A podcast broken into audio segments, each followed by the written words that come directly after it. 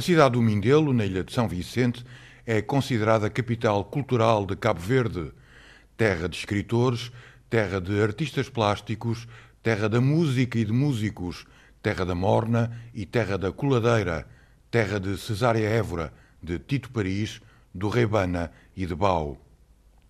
No centro da cidade, na Praça Dom Luís, os turistas assistem, numa das muitas casas com música ao vivo, a concertos da nova geração de músicos e cantores cabo-verdianos.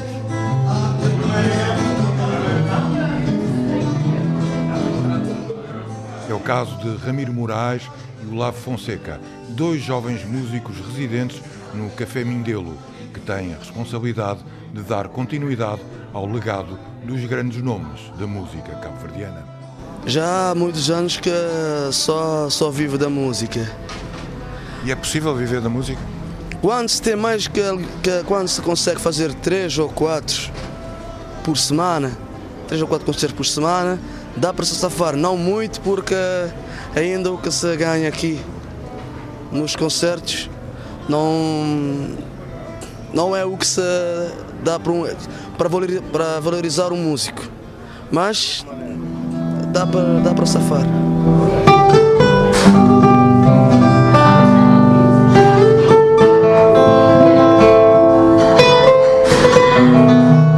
O estilo dele, né?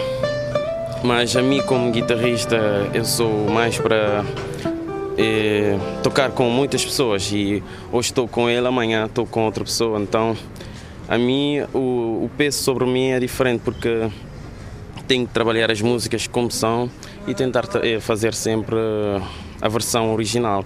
Agora, quando eu toco com o Ramiro ou com outra pessoa, aí depende dos ensaios, né? O que a gente acaba por fazer. Eh, eu, como guitarrista, a minha função é tentar adaptar com todos os estilos: o batuque, o funaná, a coladeira e também o, o zouk, que eu gosto muito também, as mornas. E depende da, artista e do tipo de música também.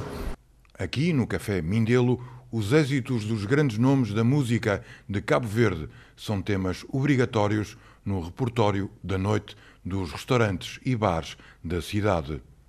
Uma cidade onde, segundo o português Filipe Gonçalo, gerente do Café Mindelo, não é difícil encontrar músicos com qualidade para atuarem. É, é algo que parece que lhes está no sangue. Parece que nascem já com, com um lado artístico muito assente neles. Eh, eles praticamente que agarram numa guitarra ou no, no carrom e tocam naturalmente. É uma coisa impressionante mesmo.